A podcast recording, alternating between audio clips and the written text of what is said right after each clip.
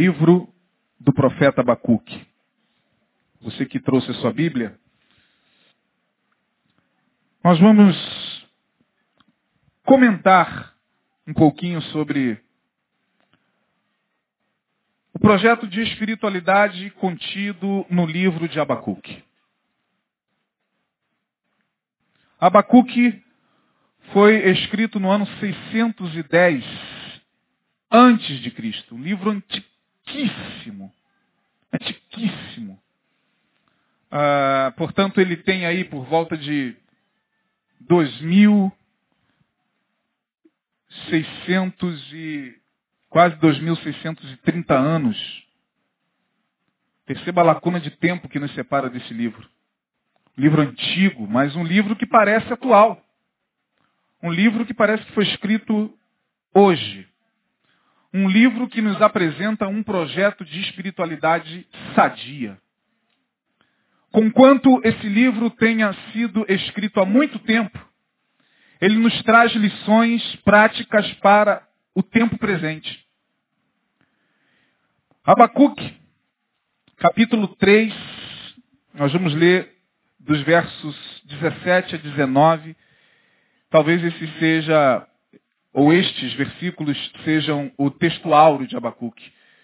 Quando nós pensamos no livro de Abacuque, o texto que nos vem à mente é exatamente o texto do capítulo 3 e o versículo 17, que diz o seguinte, porquanto, ainda que a figueira não floresça, nem haja fruto na vide, o produto da oliveira minta, e os campos não produzam mantimento, as ovelhas da malhada sejam arrebatadas, e nos currais não haja vacas. Todavia, eu me alegrarei no Senhor, exultarei no Deus da minha salvação. Jeová, o Senhor, é minha força, e fará os meus pés como os das servas, ou como os das corças, e me fará andar sobre as minhas alturas. Até aí. Os últimos três versículos do livro de Abacuque. Muito bem. Este livro retrata a angústia e a amargura do coração do profeta, o que ele estava vivenciando naquele momento. Há 2.625 quase anos atrás. O que que Abacuque estava vivenciando naquele período histórico da sua vida? Que tempo era aquele? E como nós podemos fazer uma conexão daquele tempo de Abacuque com o tempo em que nós estamos vivendo? Será que é possível trazer para o século 21, trazer para o tempo presente, um texto de quase 2.625 anos atrás? Será que é possível unir, jungir esse tempo cronológico, bom, para os historiadores isso é impossível. Não tem como. Quem estuda história sabe que existe aí um anacronismo. Os professores de história vão falar, é impossível você pegar um tempo, uma sociedade, uma cultura, uma vivência de muitos séculos atrás e querer traçar um paralelo com o século XXI. É impossível, porque o século é outro, a cultura é outra, nós estamos vivendo numa outra sociedade. É verdade. Porém, quando nós falamos de Bíblia, e porque a Bíblia é a palavra de Deus, e porque a Bíblia tem esse poder de continuar viva nos tempos atuais, mesmo que o texto seja muito antigo, quando a gente aplica textos antigos, tomando Jesus como nossa chave interpretativa, quando a gente pega textos, por exemplo, lá do Êxodo e do Gênesis, e toma Jesus como referência interpretativa, dá para aplicar. Porque em Jesus se encerra todas as coisas. E vocês ouviram Em parte, o pastor Neil fala sobre isso, me parece que há duas quartas-feiras atrás. Nossa espiritualidade está centrada em Cristo. O projeto de espiritualidade para a igreja precisa ter como espinha dorsal Cristo. Portanto, significa dizer tudo, toda leitura bíblica, seja ela a do Antigo Testamento, seja ela do Novo Testamento, tem que passar por Jesus.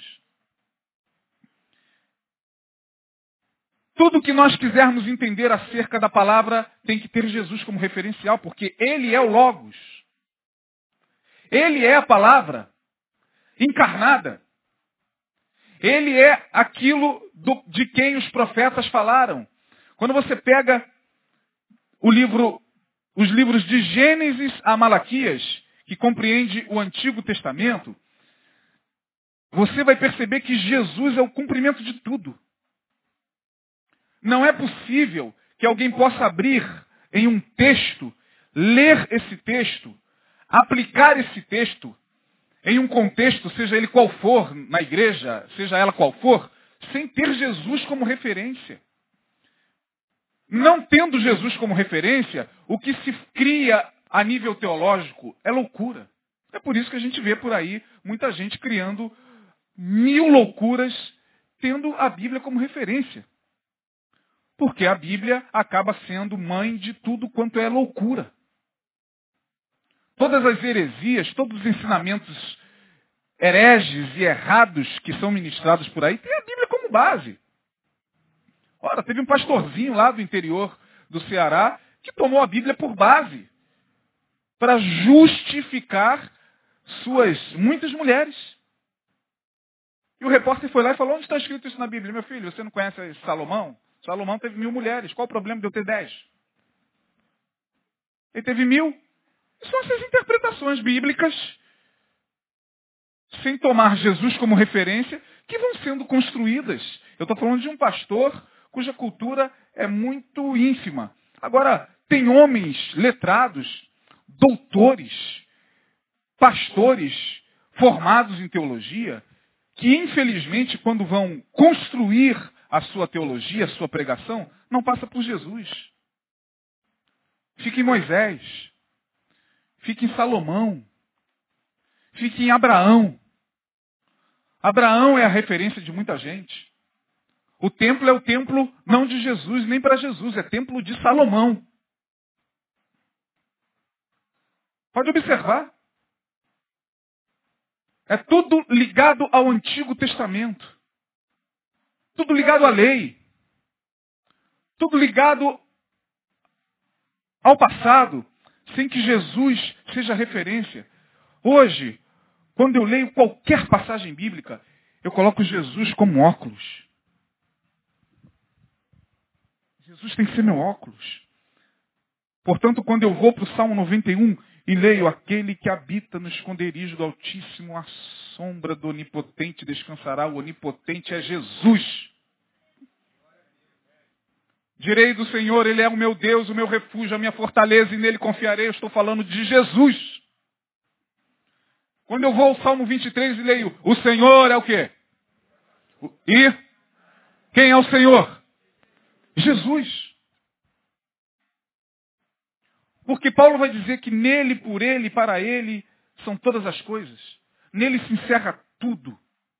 Quer saber como viver? Veja como Jesus viveu. Quer saber como lidar com o próximo? Veja como Jesus lidou com o próximo. Não veja como Abraão lidou com o próximo. Não veja como Jacó lidou com o próximo. Não veja como Salomão lidou com o próximo. Veja como Jesus lidou com o próximo. Quer saber como lidar com dinheiro? Veja como Jesus lidou com dinheiro. Não veja como Salomão lidou com dinheiro. Não veja como Davi lidou com dinheiro. Veja como Jesus lidou com dinheiro. Quer saber como lidar com a natureza? Veja como Jesus fala da natureza. Olhai para os lírios dos campos, olhai para as aves dos céus, elas não semeiam nem cegam. O nosso problema é que a gente, infelizmente, meus irmãos, está perdendo Jesus como referência. Jesus está sendo um, um detalhe na igreja evangélica hoje. Jesus está sendo alguma coisa de quem eu me sirvo para atingir os meus objetivos ante ao meu ministério, ante aquela comunidade. Os meus objetivos não têm nada a ver com Jesus. Mas eu utilizo Jesus para dar um colorido maior naquilo que eu estou falando. É mais ou menos isso que a gente vê por aí.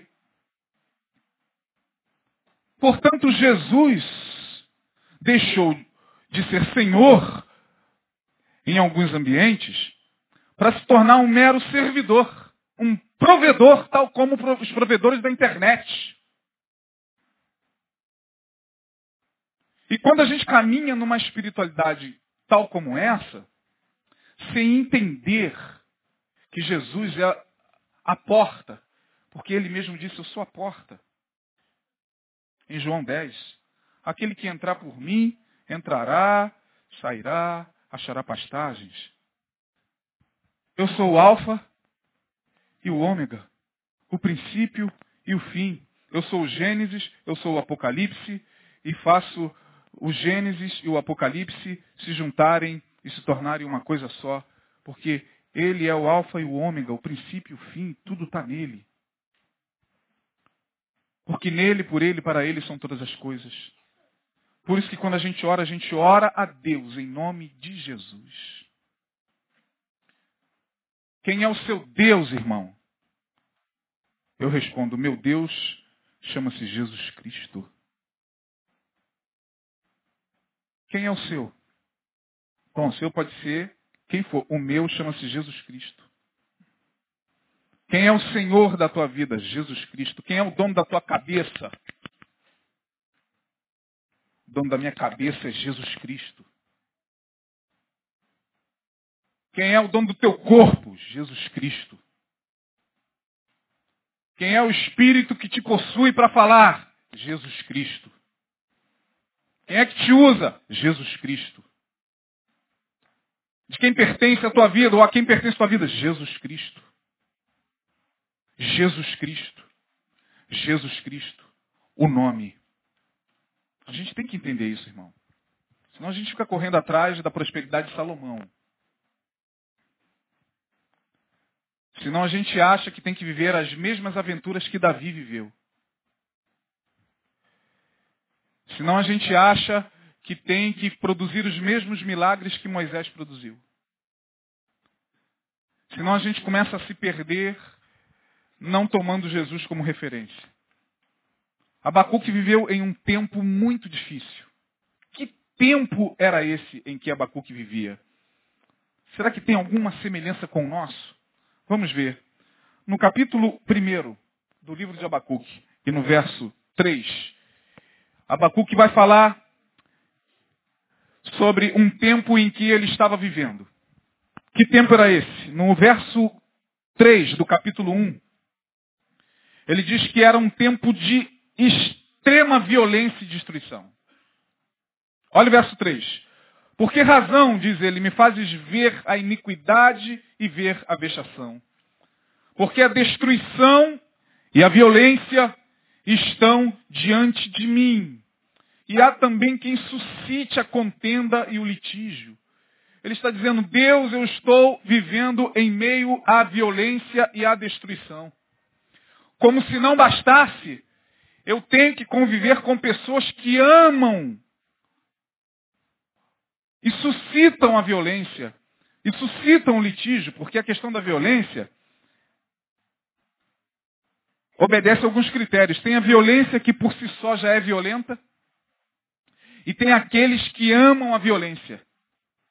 Ele está dizendo, ó Deus, como se não bastasse esse tempo de destruição e de violência, há ainda aqueles que suscitam, que amam o litígio, que gostam de contenda, que não amam a paz. Eu tenho que conviver com pessoas que não amam a paz, é o que ele está dizendo aqui.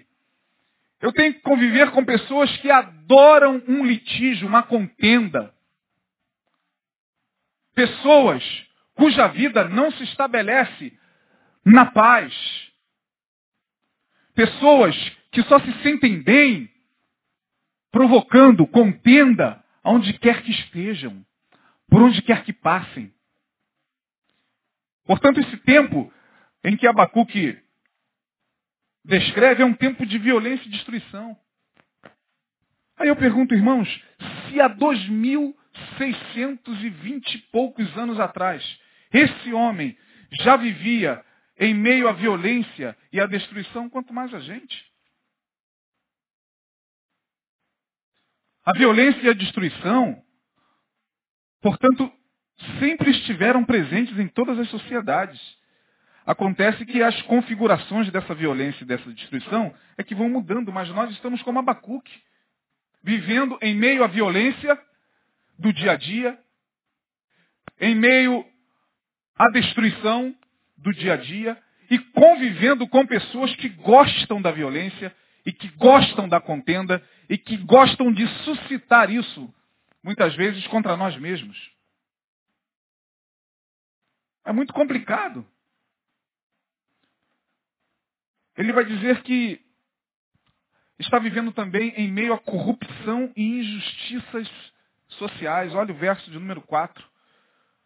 Por esta causa, por causa da contenda, por causa do aumento da violência, da destruição, ele vai dizer, por esta causa a lei é frouxa. Preste atenção no que Abacuque está dizendo. Ele está dizendo, a lei não resolve nada. A lei é frouxa. A sentença da justiça, o que está escrito aí? Nunca sai. Não há justiça. Não há uma lei que possa trazer justiça para os menos favorecidos. Olha o tempo em que esse homem está vivendo, irmãos. Parece que Abacuque é nosso contemporâneo. A lei é frouxa. A lei só beneficia aqueles que são cartas marcadas para serem beneficiados por ela. A lei não é justa. A lei não faz justiça. A lei é mais injusta do que uma sociedade que vive sem lei, muitas vezes. Porque com a lei revela-se a injustiça. Cada projeto de lei que se estabelece, a gente percebe que tal projeto de lei só é construído, só é pensado, só é elaborado contra nós. Olhe para a sua vida. Olhe para o seu salário. Olhe para o seu emprego. Olhe para os impostos que você paga. E veja se há benefícios da lei a teu favor. Veja se os homens a quem muitas vezes nós elegemos e a quem nós vamos eleger mais uma vez esse ano, estão de fato e de verdade interessados em fazer justiça aos menos favorecidos. Veja a saúde como está, veja a educação como está, vejam os hospitais como estão, para que a gente possa ter um atendimento digno. Eu estava conversando com uma irmãzinha ali atrás. A gente tem que sair daqui, viajar até São Paulo para chegar lá e ter um bom atendimento. Essa irmã teve que se deslocar do Rio de Janeiro até o Hospital Sírio-Libanês para lá ser atendida por um bom médico. Porque o que não faltam são projetos de lei. Todos eles contra o trabalhador, contra a gente. Abacuque está dizendo, a lei é frouxa, a sentença nunca sai porque o ímpio cerca o justo. E o juízo sai pervertido. Juízo sai pervertido. O juízo não sai com justiça. A sentença não é pronunciada com justiça. Ela sai corrompida. Esta é a sociedade na qual Abacuque vivia. Esta é a sociedade na qual vivemos. Perceba como a palavra é viva. Tempo de violência e destruição. Tempo de corrupção e injustiças sociais. Irmãos, quantas injustiças nós temos presenciado nesses últimos tempos. A gente, como cidadão vive hoje pela misericórdia de Deus. A gente vive hoje pela misericórdia de Deus. A gente sobrevive em meio a esse mar de injustiças, em meio a esse mar de descaso. E não pense você que as coisas vão melhorar. As autoridades estão confusas. Os grandes líderes perderam rumo do mundo. Só pensam na guerra. Só pensam em lucrar com a desgraça. Só pensam em lucrar com a destruição. Para alguns deles, se amanhã 500 mil pessoas morrerem, se todas elas forem pobres, e como diz uma música de Caetano, pretos ou quase pretos, mulatos quase negros, eles dão uma festa. Menos 500 mil. Porque para eles a ideia é a seguinte: tem pouquíssimos copos de água para beber e muita gente com sede. Essa é a realidade que nós vivemos, irmãos. É a realidade que eu e você vivemos todos os dias, com a qual nós temos que nos deparar todo dia, quando o sol da manhã vem e nos desafia. Como diz a música do Paralamas. Que outra realidade Abacuque estava enfrentando? Verso 14. Perda do referencial de liderança. Não há quem nos lidere. Não há quem nos represente. Olha o verso 14. Farias os homens como peixes do mar, como répteis que não têm o quê? Que não tem que não tem quem os governe. Abacuque está dizendo, vivo em um tempo onde não há referencial de liderança. Não há alguém que possa ditar o rumo. Não há ninguém que possa nos representar dignamente nesta sociedade. Não há um líder justo que possa clamar contra tudo isso. Estamos sem referencial. É cada um por si. É cada um buscando as lideranças com as quais ele simpatiza e nas quais ele confia. E nesse momento histórico em que nós estamos, o que não falta são líderes messiânicos. São aqueles que surgem com falsas promessas. São líderes megalomaníacos que surgem prometendo a você o paraíso.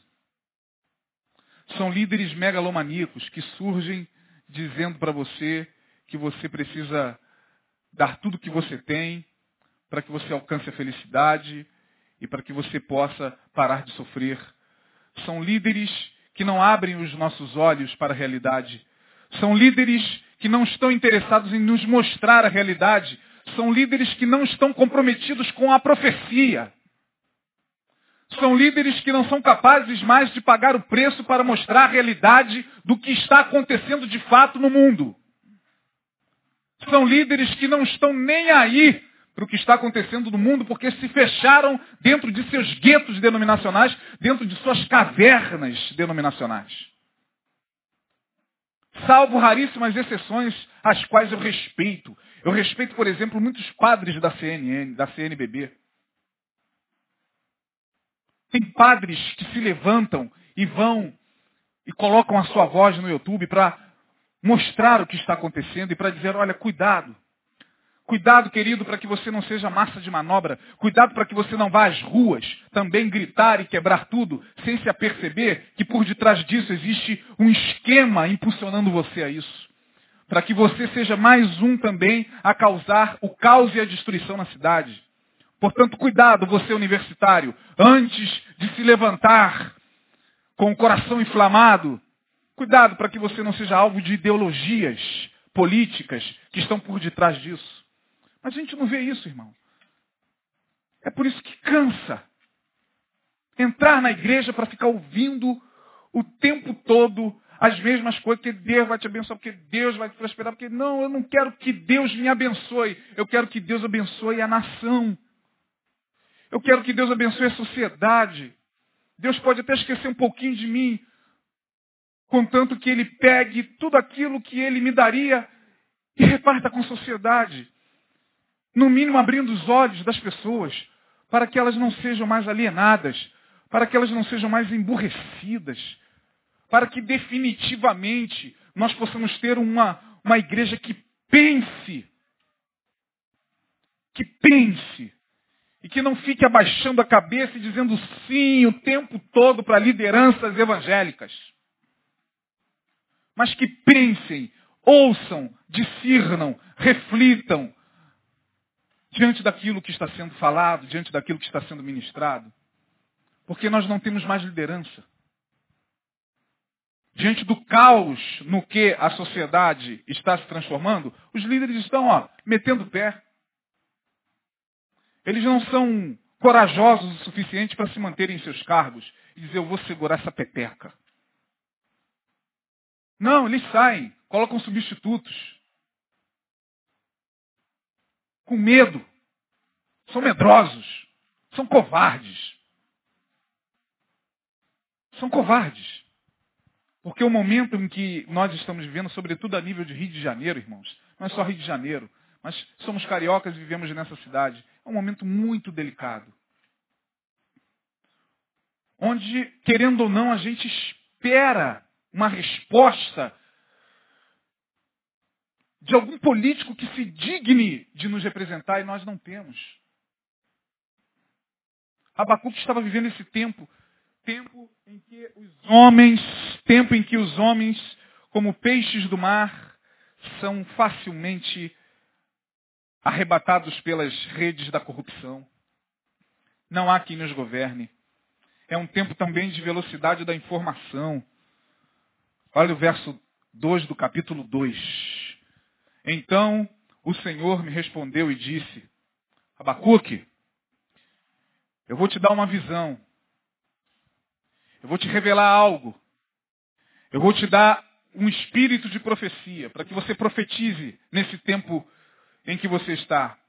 Escreve a visão. Torna-a bem legível sobre tábuas, para que possa ler até mesmo aquele que passa correndo. Velocidade da informação. Na época de Abacuque já havia essa velocidade de informação. Olha, Abacuque, você vai falar, você vai pregar, mas pouco provável seja de que as pessoas te ouvirão, porque suas mentes estão muito aceleradas com muitas coisas. Então é bom que você torne a visão, torne a profecia bem audível, bem legível, se possível em neon, em cima do, de um monte alto, para que possam ler, ou para que possa ler até mesmo aquele que não tem tempo.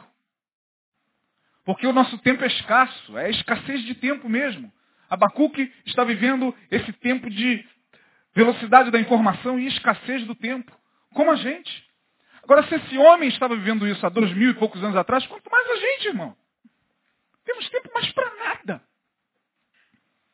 Sem contar com o tempo que a internet nos rouba. Sem contar com o tempo em que as redes sociais nos rouba de nós mesmos. Perdemos a administração do nosso próprio tempo. Porque temos que resolver muita coisa ao mesmo tempo. Temos que sobreviver. Temos que viver. Temos que trabalhar, temos que produzir, temos que estudar, temos que nos melhorar é, é, enquanto estudante, enquanto trabalhador, e ó, você trabalha, você estuda, você faz um, um, uma pós-graduação, depois você faz um mestrado, e você chega cansado, e você às vezes não tem tempo, tempo para escutar a profecia, o que Deus está dizendo para este tempo. E aí, esgotado, você entra em qualquer lugar, senta em qualquer banco, recebe qualquer coisa. Porque as pessoas estão cansadas, elas não têm tempo. Então, que falar? Amém. Deus vai dar. Amém. Deus vai. Amém. O cara está cansado de tanta informação, de tanta falta de tempo. Quando ele pensa na espiritualidade, é uma espiritualidade também que acaba acompanhando esse consumismo. É uma espiritualidade consumista. Que tipo de espiritualidade nós vivemos hoje? Uma espiritualidade de consumo. É uma espiritualidade pós-moderna de consumo. Eu tenho que escolher o melhor lugar onde eu possa consumir pacotes de espiritualidade que me agradem. Portanto, eu estou precisando, por exemplo, de, de um emprego. Não me interessa ouvir nada que não seja Deus vai abrir as portas de emprego para você. Isso tem lógica. Na mente de uma pessoa que pensa assim e que quer isso.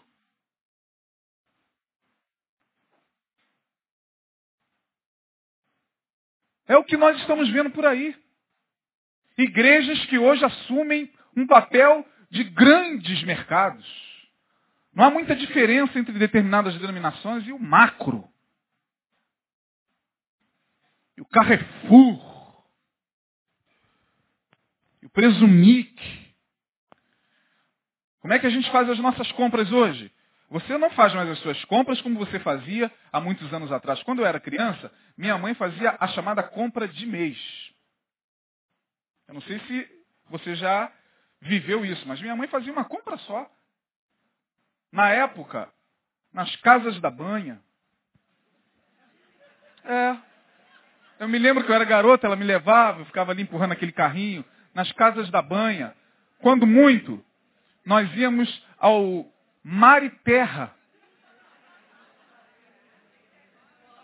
Gente, era uma coisa tão interessante, porque minha mãe fazia uma compra só de mês e raramente, raramente, quando alguma coisa faltava, ela ia na mercearia do seu João para comprar ali uma latinha de não sei o quê, comprar. Mas era uma compra de mês, feita num lugar só.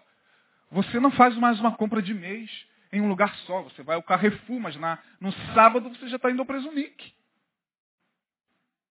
Pô, mas tem uma promoção boa no Guanabara, acho que vou dar uma esticada lá.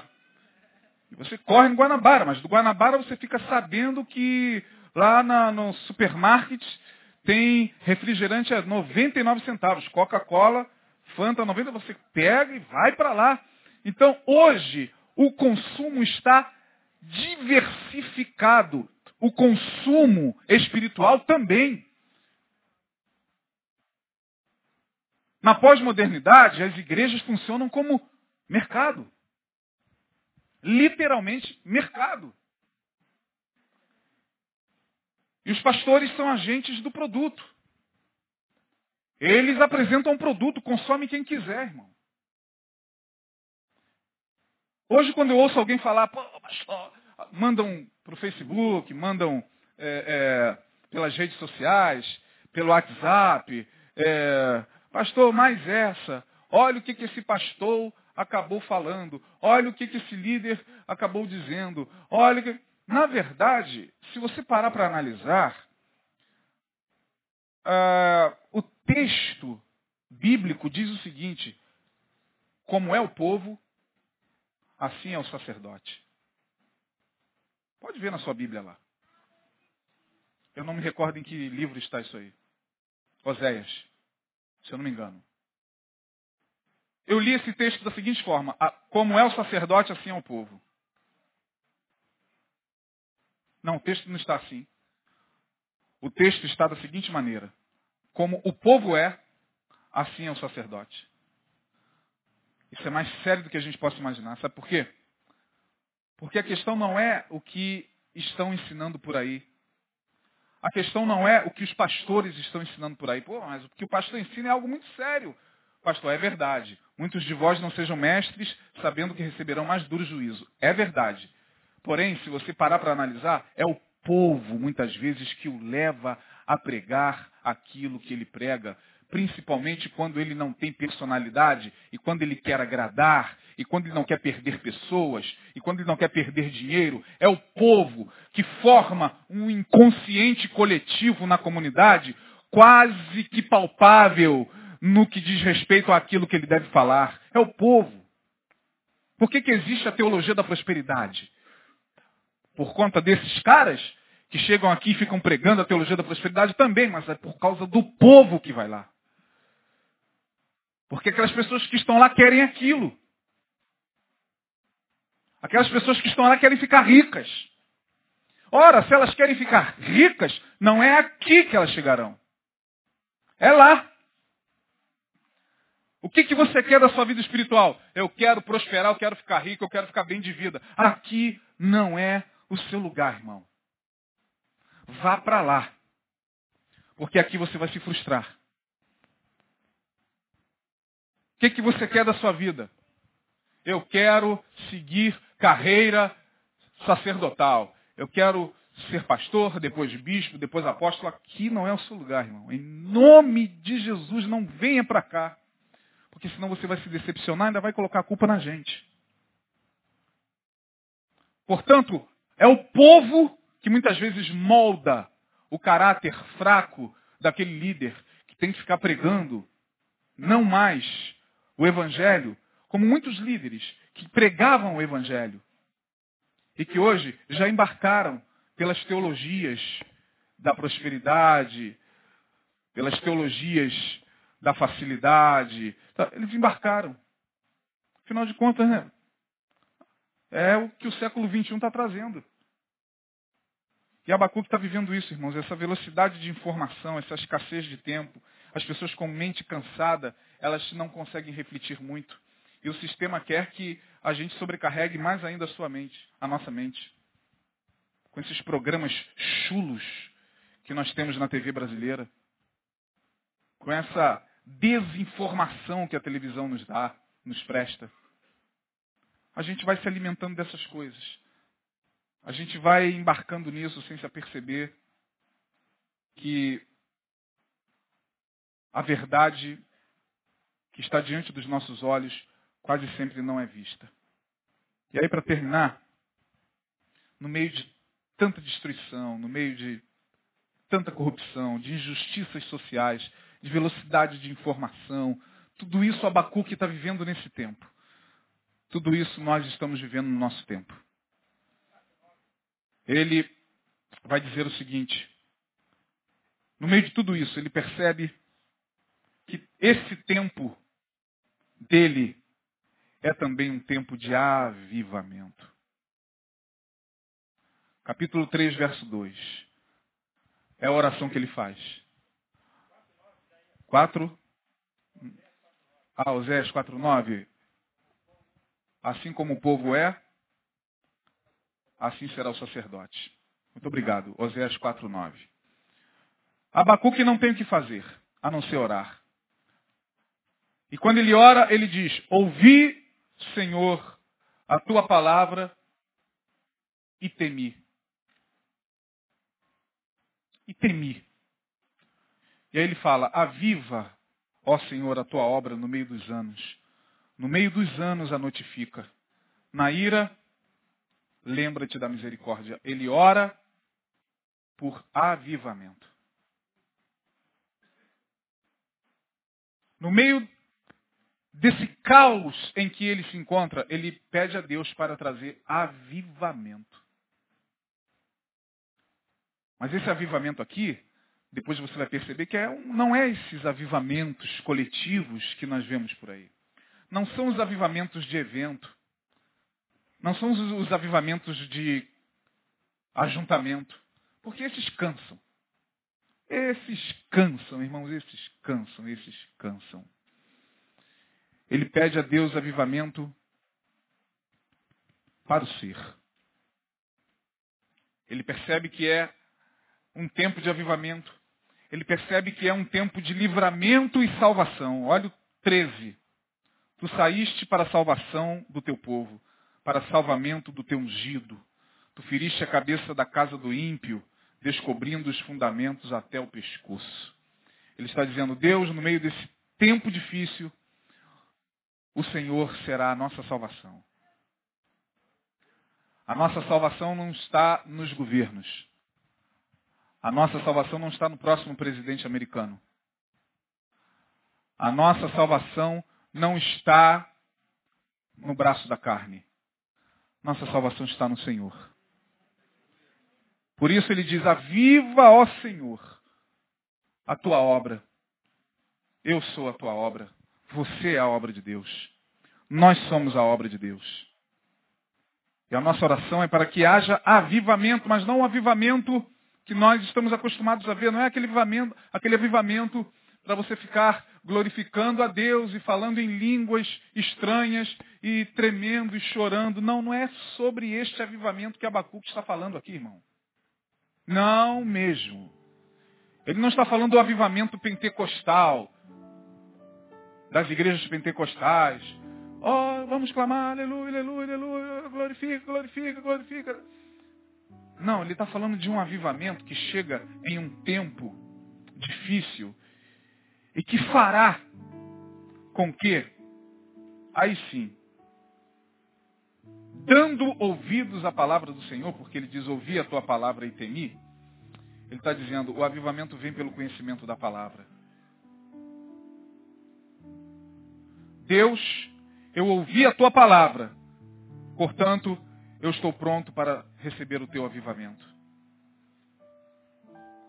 O avivamento não vem através das campanhas, o avivamento não vem através das muitas buscas aqui e ali. Não, o avivamento vem ouvindo a palavra.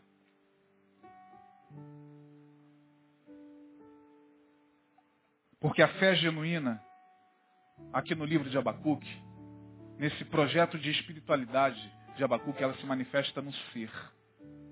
Muito mais do que nas adjacências da nossa vida. No campo do ter.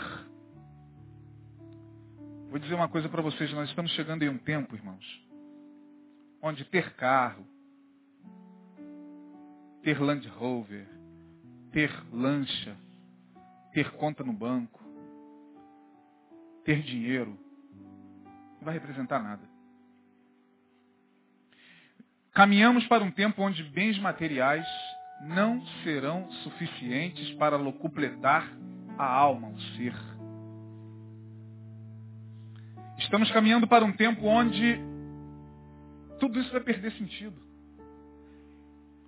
Aí você vai se lembrar das palavras de Jesus, olha, não ajunte tesouro na terra, querido.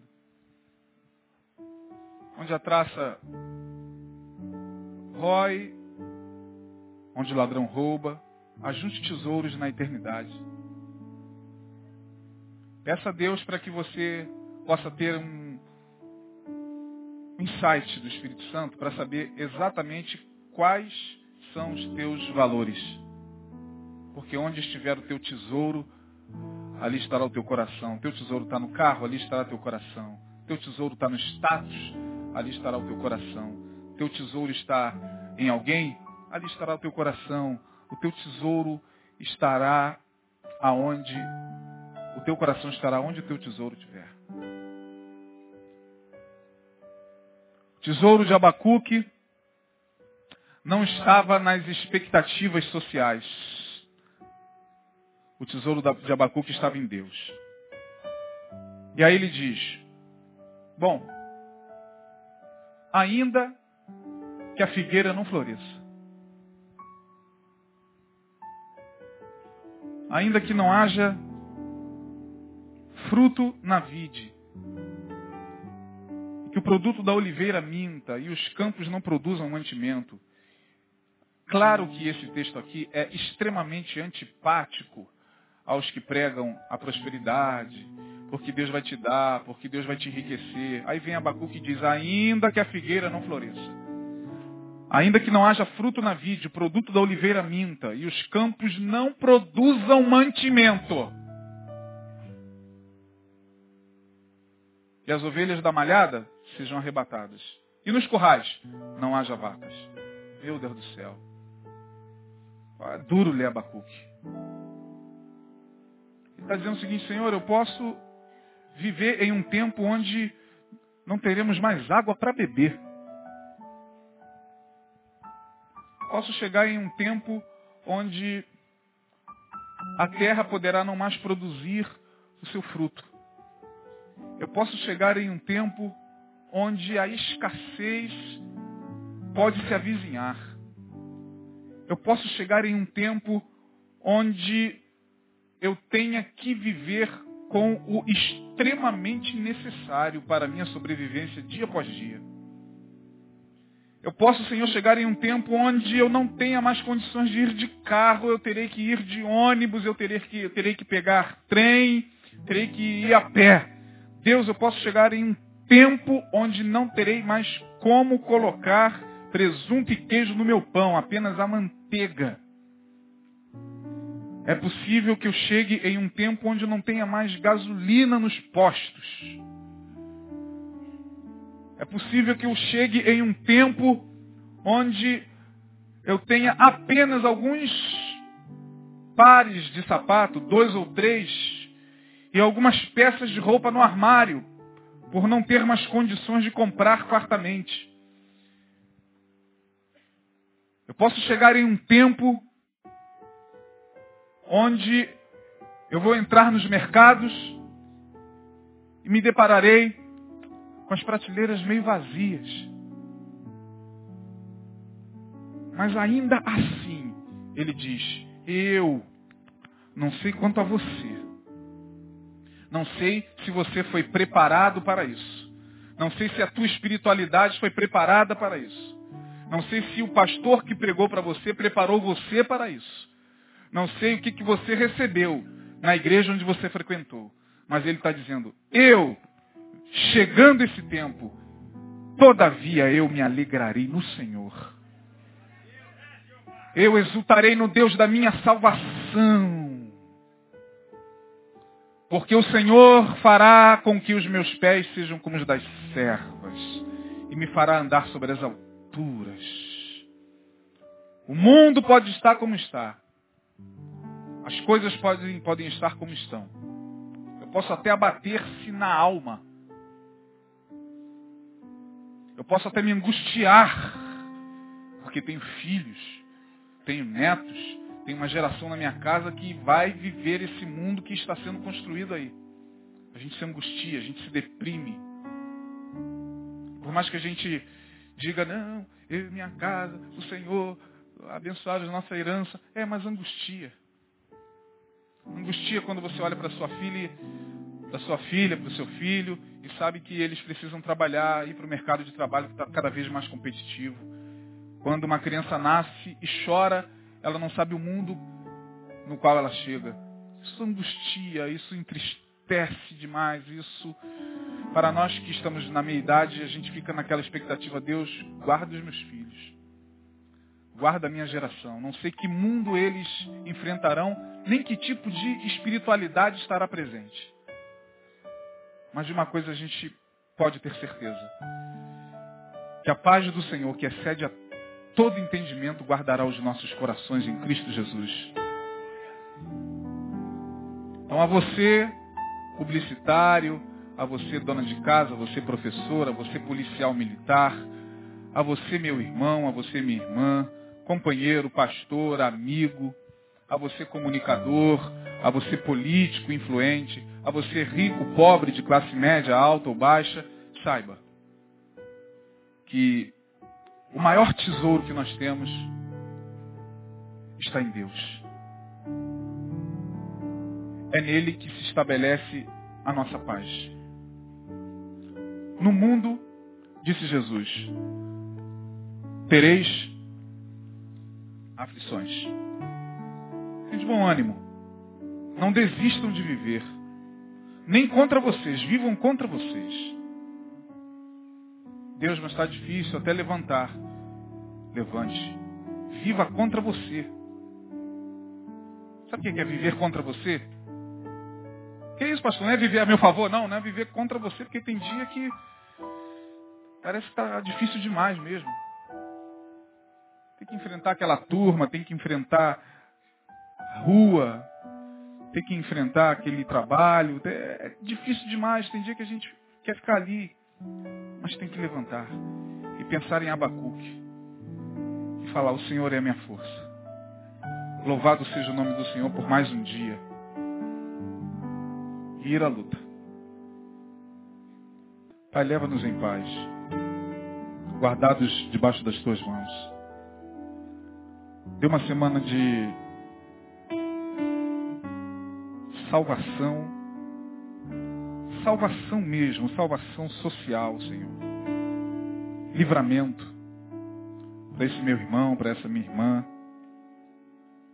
E, ó Deus, que nós possamos, como Abacuque, introjetar essa espiritualidade que não olha para as circunstâncias, que não olha para o que os olhos veem, mas como diz o teu servo, apóstolo Paulo, não seguindo por vista, nós seguimos adiante. No nome de Jesus que seja assim. Para a glória do teu nome. Amém. Deus abençoe a todos.